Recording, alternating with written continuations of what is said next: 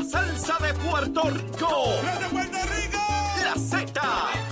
WZNTFM 93.7 San Juan, WZMTFM 93.3 Ponce y WIOB 97.5 Mayagüez. La que representa la salsa en la isla del encanto. De aquí para. A través de la aplicación La Música Z93. Tu, tu emisora nacional de la salsa.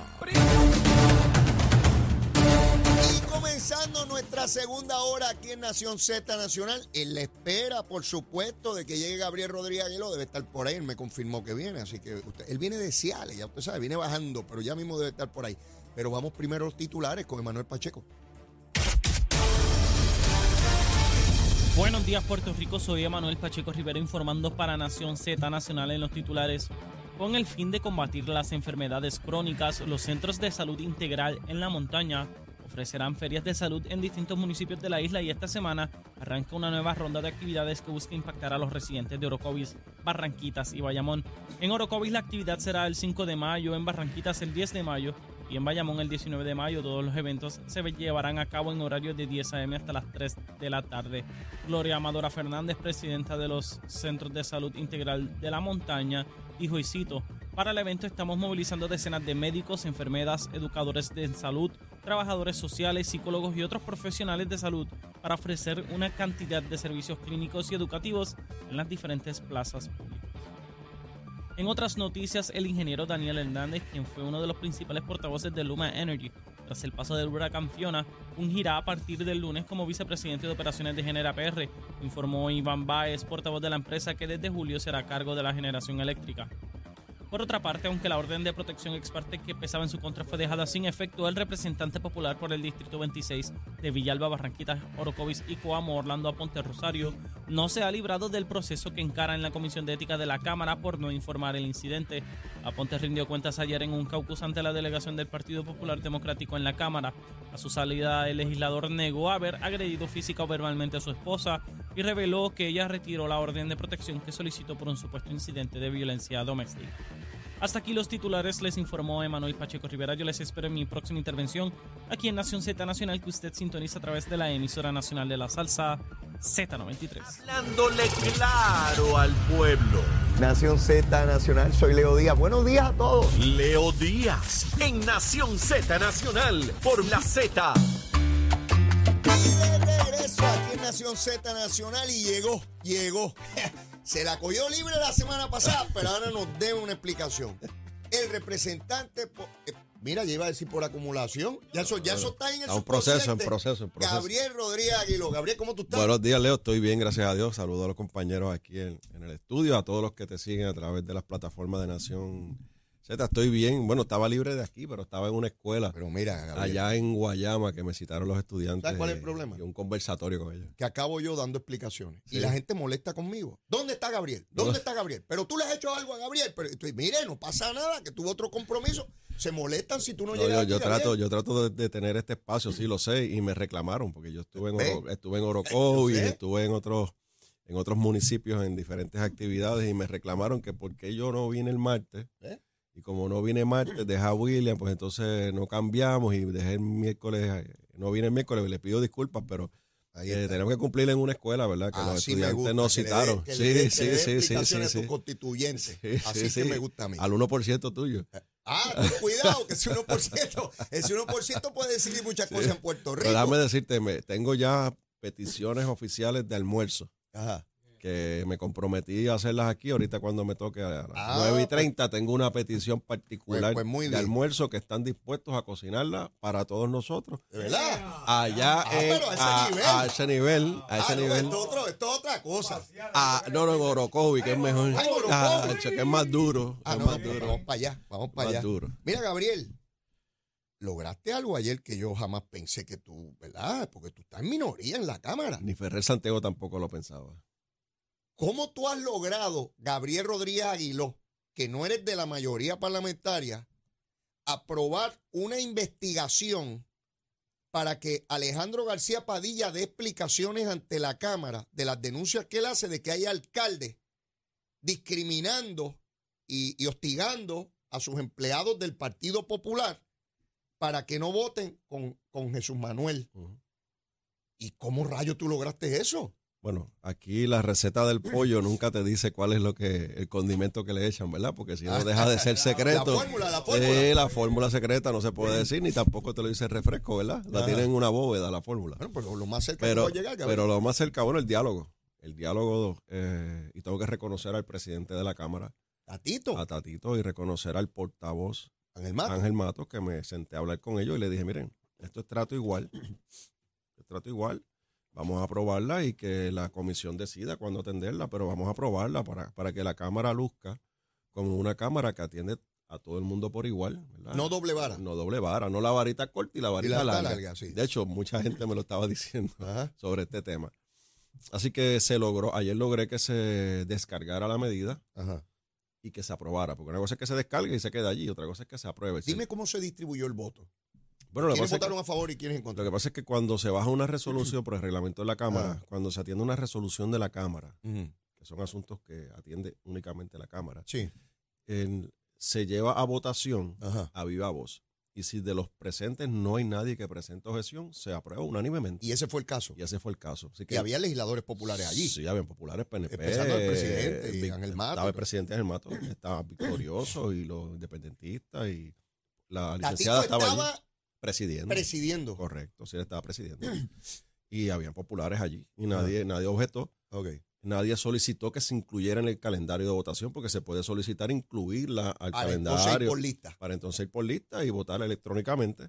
Tampoco, o sea que se aprobó unánimemente y ya está, eh, debe estar ya en el trámite administrativo en la comisión de Ferrer, de Héctor Ferrer Eh, Santiago. Estaba en el, en el hemiciclo en ese momento. no, él no estaba presente, él llegó más tarde.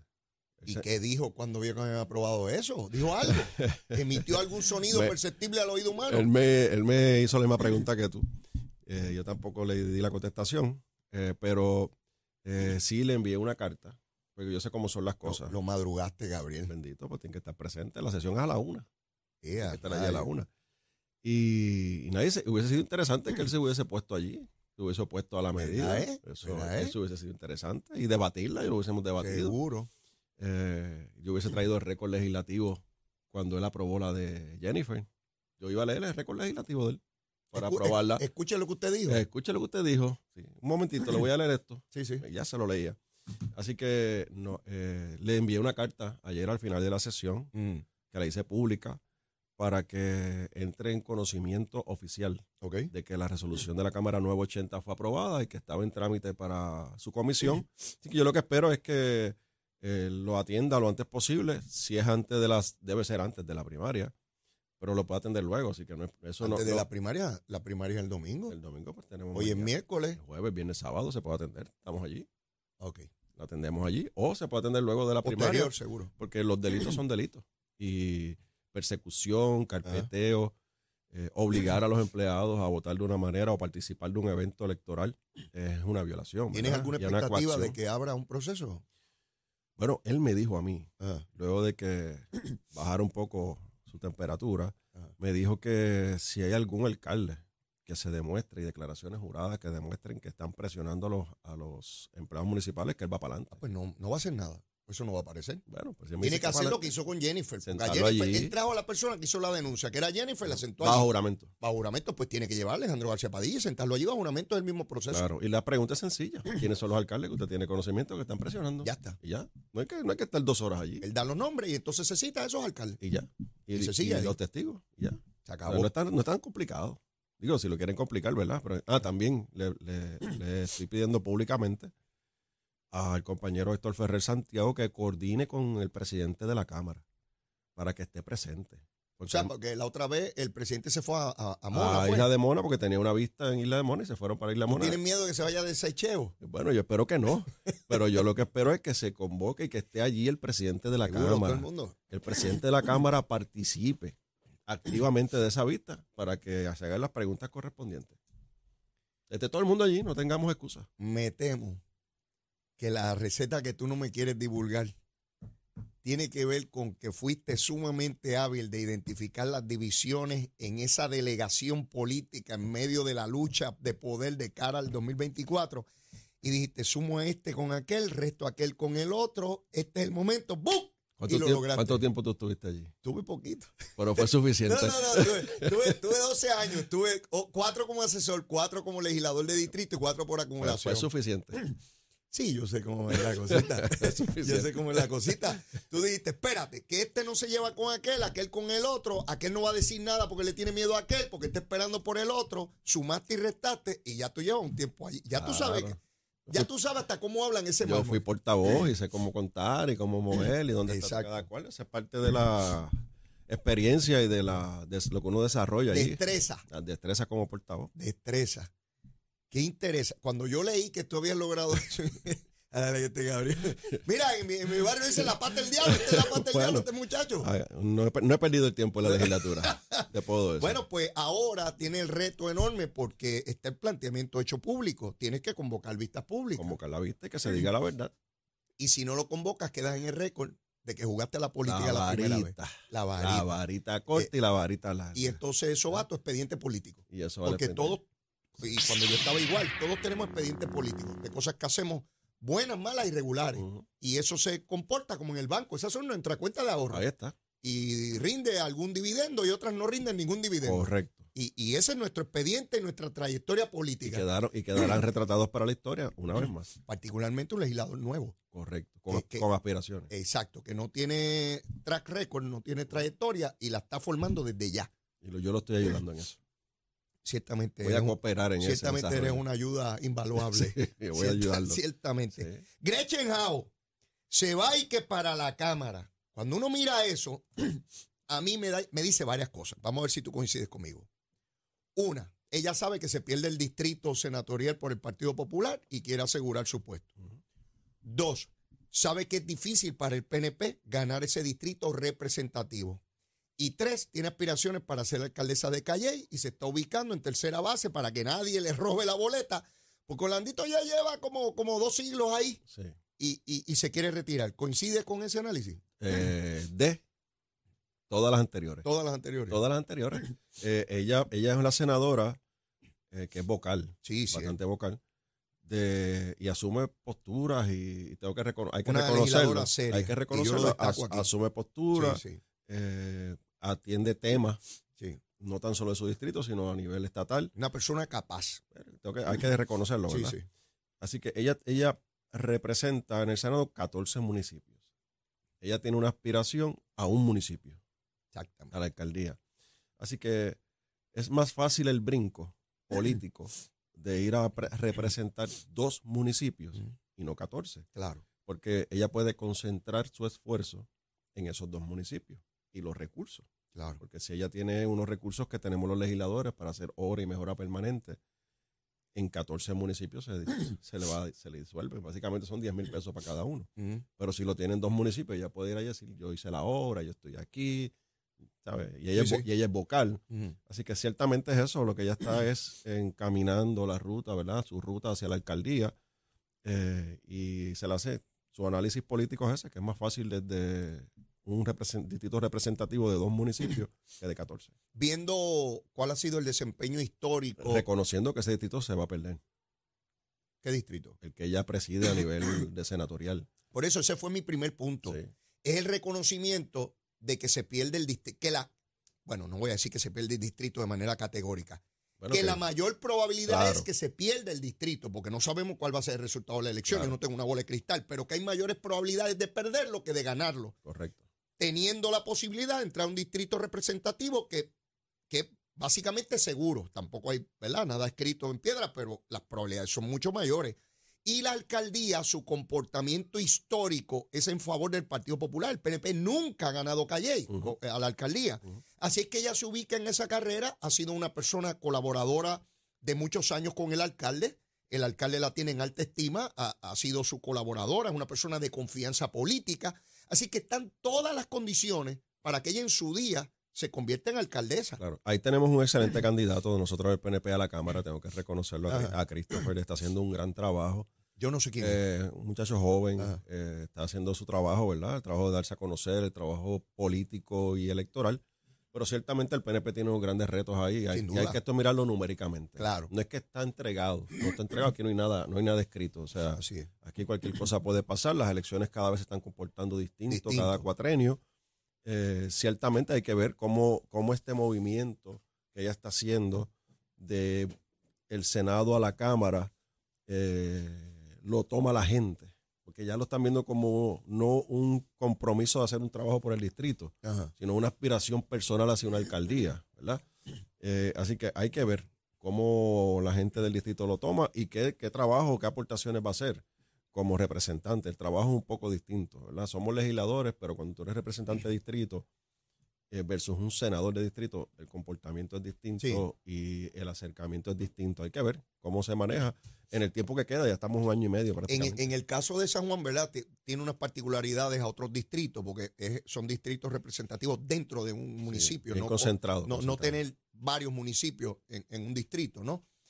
Pero yo recuerdo cuando fui legislador de distrito y la gente ve a uno como si fuera un, un pequeño alcalde y pretenden que uno haga obra ejecutiva y en aquel entonces te olvidara el alcalde. Obras públicas era municipal. Imagínate. O sea que para recoger un vehículo en una calle y yo tenía que estar haciendo gestiones con el municipio que no quería O que- para que- tapar un roto, que, que- Exactamente. que es una Así complicación. eh, exacto. Así que el, el legislador de distrito tiene un apego dramático a, a- a- a los constituyentes. y también, eh, Leo, te lo digo como representante de distrito, cuando uno tiene varios pueblos, hay veces que uno quiere hacer un trabajo como legislador, responderle al reclamo de las comunidades, de las escuelas, comunidad escolar, eh, entidades que están en los municipios. Ajá. Y hay personas en los municipios, no necesariamente el alcalde, pero gente del equipo del alcalde lo resiente. Porque ¿sabes? ven a uno como que un invasor, como que este quiere hacer el trabajo del alcalde, Ajá. que le toca a nosotros, se quiere ¿verdad? entrometer. Y con eso hay que saber lidiar.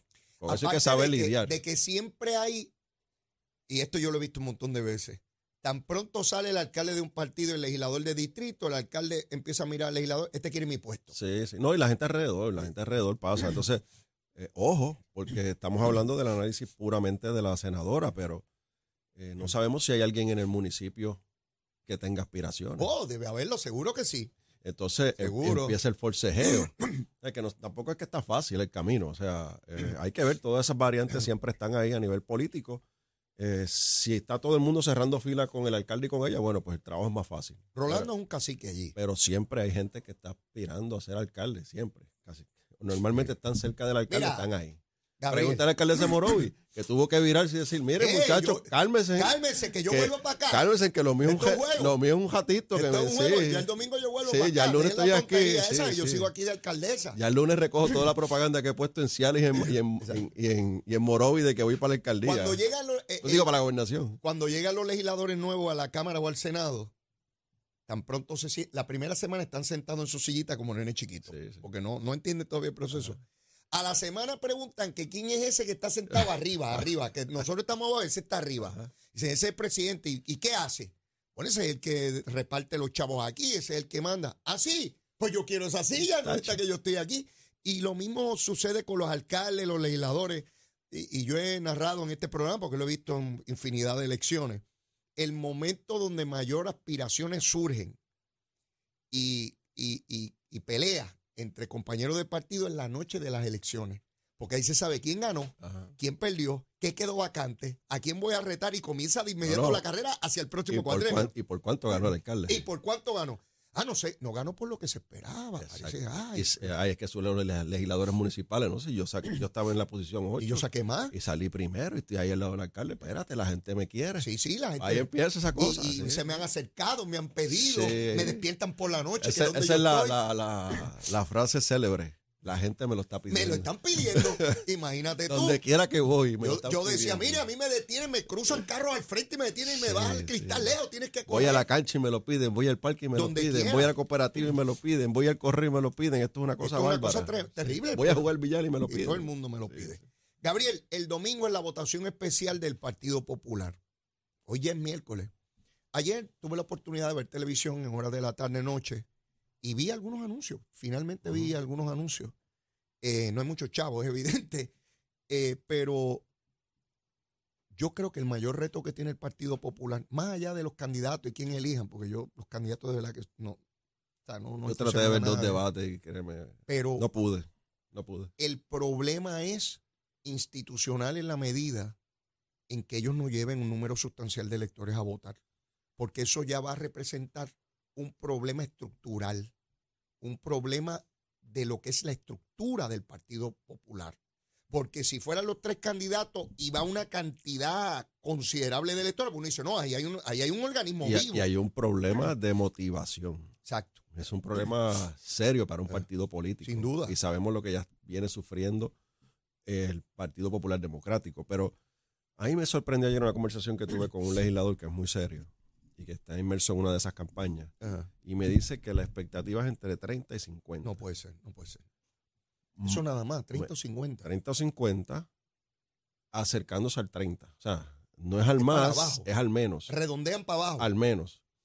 Hay que ver, ¿verdad? Este, yo, yo honestamente, eh, los debates fueron No, eso no. inocuos, eso no pasó nada, hablando cosas que en el supuesto, Sí, sí. nada contundente.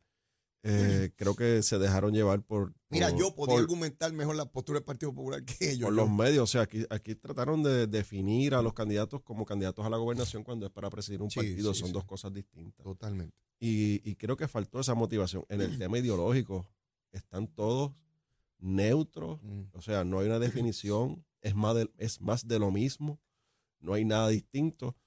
Y creo que eso es algo que el Partido Popular y gente en el Partido Popular abajo, no en las estructuras políticas, sino abajo la gente está esperando hacia dónde se va a dirigir el Partido Popular a nivel ideológico, qué va a ocurrir.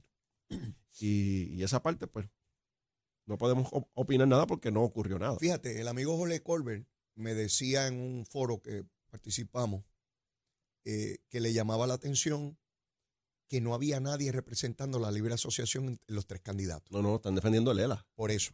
Pero es bien interesante porque hubo un momento el cuatrenio pasado que las voces más importantes o que mayor resonancia tenían eran las de la libre asociación, por ejemplo, la alcaldesa de San Juan, Carmen Yulín, que era alcaldesa, ¿no? Eh, eh, y como ella, otros tantos eran voces bien fuertes y parecía que el Partido Popular se movía en esa dirección. Sin embargo, con el resultado electoral del 2020, esas voces se apagaron. particularmente por el resultado a nivel de la pregunta sobre la Estadidad. estadidad. Cuando vino la pregunta de la estadidad, sí o no, ahí dijeron, no, para, para, para. Hay que dejar esta, hay que dejar este, este, eh, este mensaje de que nos estamos moviendo hacia la soberanía. Pues, contrario a lo que esperábamos, que esas voces fueran todavía mayores y, y- y- y, Correcto. eh, eso se apagó y están todos en el ELA tradicional y que lo van a mejorar. En el ELA que está muerto. El que hablaba El- Rafael. El, que no existe. Exacto. El que la determinación del Tribunal Supremo de los Estados Unidos, la determinación del Congreso de, de- de enviar una Junta de Supervisión Fiscal que tenga control sobre la colonia, establecen que no existe. Y me llama la atención porque periodistas le preguntan, pero mire, eso mismo que tú acabas de escribir, Ujú. le hacen esa relación. Dice, no, no, no, pero lo vamos a mejorar. ¿Cómo? O sea, es una cosa, dice, pero... pero- Bueno, Jesús Manuel dice que va a activar la comisión de estatus, sí, sí, la cual activaron hace un año atrás o dos años atrás para dar una recomendación. Dalmau la activó y qué recomendación nos dieron. Sí, es como decirle a, a- a- a toda su gente, todo lo que ustedes están viendo y todo lo que ustedes están claro que está sucediendo ahí, nada de eso existe. y los populares, es y, y sé porque los escucho, los populares se cansaron de eso.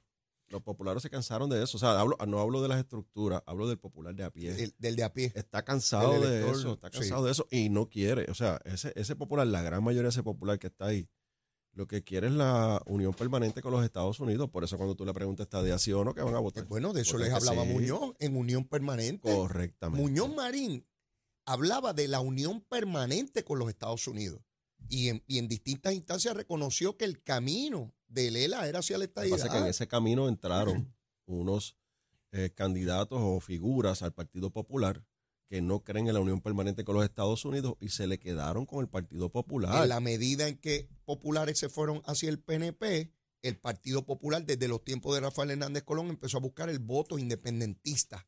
Llegó un momento que lo dejó en el hueso y lograron que líderes independentistas adquirieran posiciones de relieve y le empezaron a comer de Yo adentro. estoy seguro que si, el- por ejemplo, Carmen Yulín hubiese tenido un espacio protagónico Ajá. dentro del Partido Independentista, ella no hubiese corrido por el Partido Popular. Sí, con opción de ganar. Tú, Con opción de ganar, sí, sí, sí, Ella hubiese corrido por el Partido Independentista. Pero allá no lo había. Y, y, claro, igual pasa con, por ejemplo, me viene a la mente el alcalde de Hormiguero. ¿Y Natal?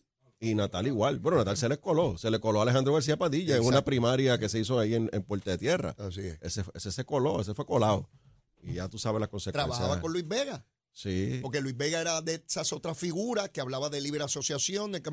Y Luis está callado. Callado. Nadie sabe dónde vive ni, ni de qué habla. ¿Hacia ni- dónde va? Nadie sabe, mi buen amigo Bueno, Luis va el domingo a terminar con la parte de la secretaría. Tan- yo, me, yo miro a Luis, que, que es mi pana, porque Luis es mi pana de muchos años y lo quiero mucho. Eh, pero Luis tan vocal toda la vida y ahora no habla y sale con una cara de, de- de- de tristeza. Hablar sobre esa votación del Tú domingo. se lo dijiste aquí. Se- le dije que se le iba a salir el Se- muerto. Se le va a caer, lo se dije, lo se te va a caer el muerto. Se lo advertí. Se lo dije. Se- pero no me hace caso. Yo, si a mí se me cayó el muerto. Sí. Si a mí se me cayó el muerto, me salió el muerto. Te estoy diciendo, no te lo llevan guindado así la caja. Yo el muerto guindado. Yo el muerto Guindado. Mire, eso, tenemos que ir a una pausa y luego de la misma. Gabriel me dijo que viene Sí, con la un tengo aquí, almuerzo la ahí, tengo que aquí. eso es que De Orocovi, que de Orocovis, mi hermano, que tan pronto a mí me hablan de Orocovi ya, ya, ya tengo hambre. Imagínese usted. Pero mire, vamos a la pausa y venimos rapidito. Llévatela, chero.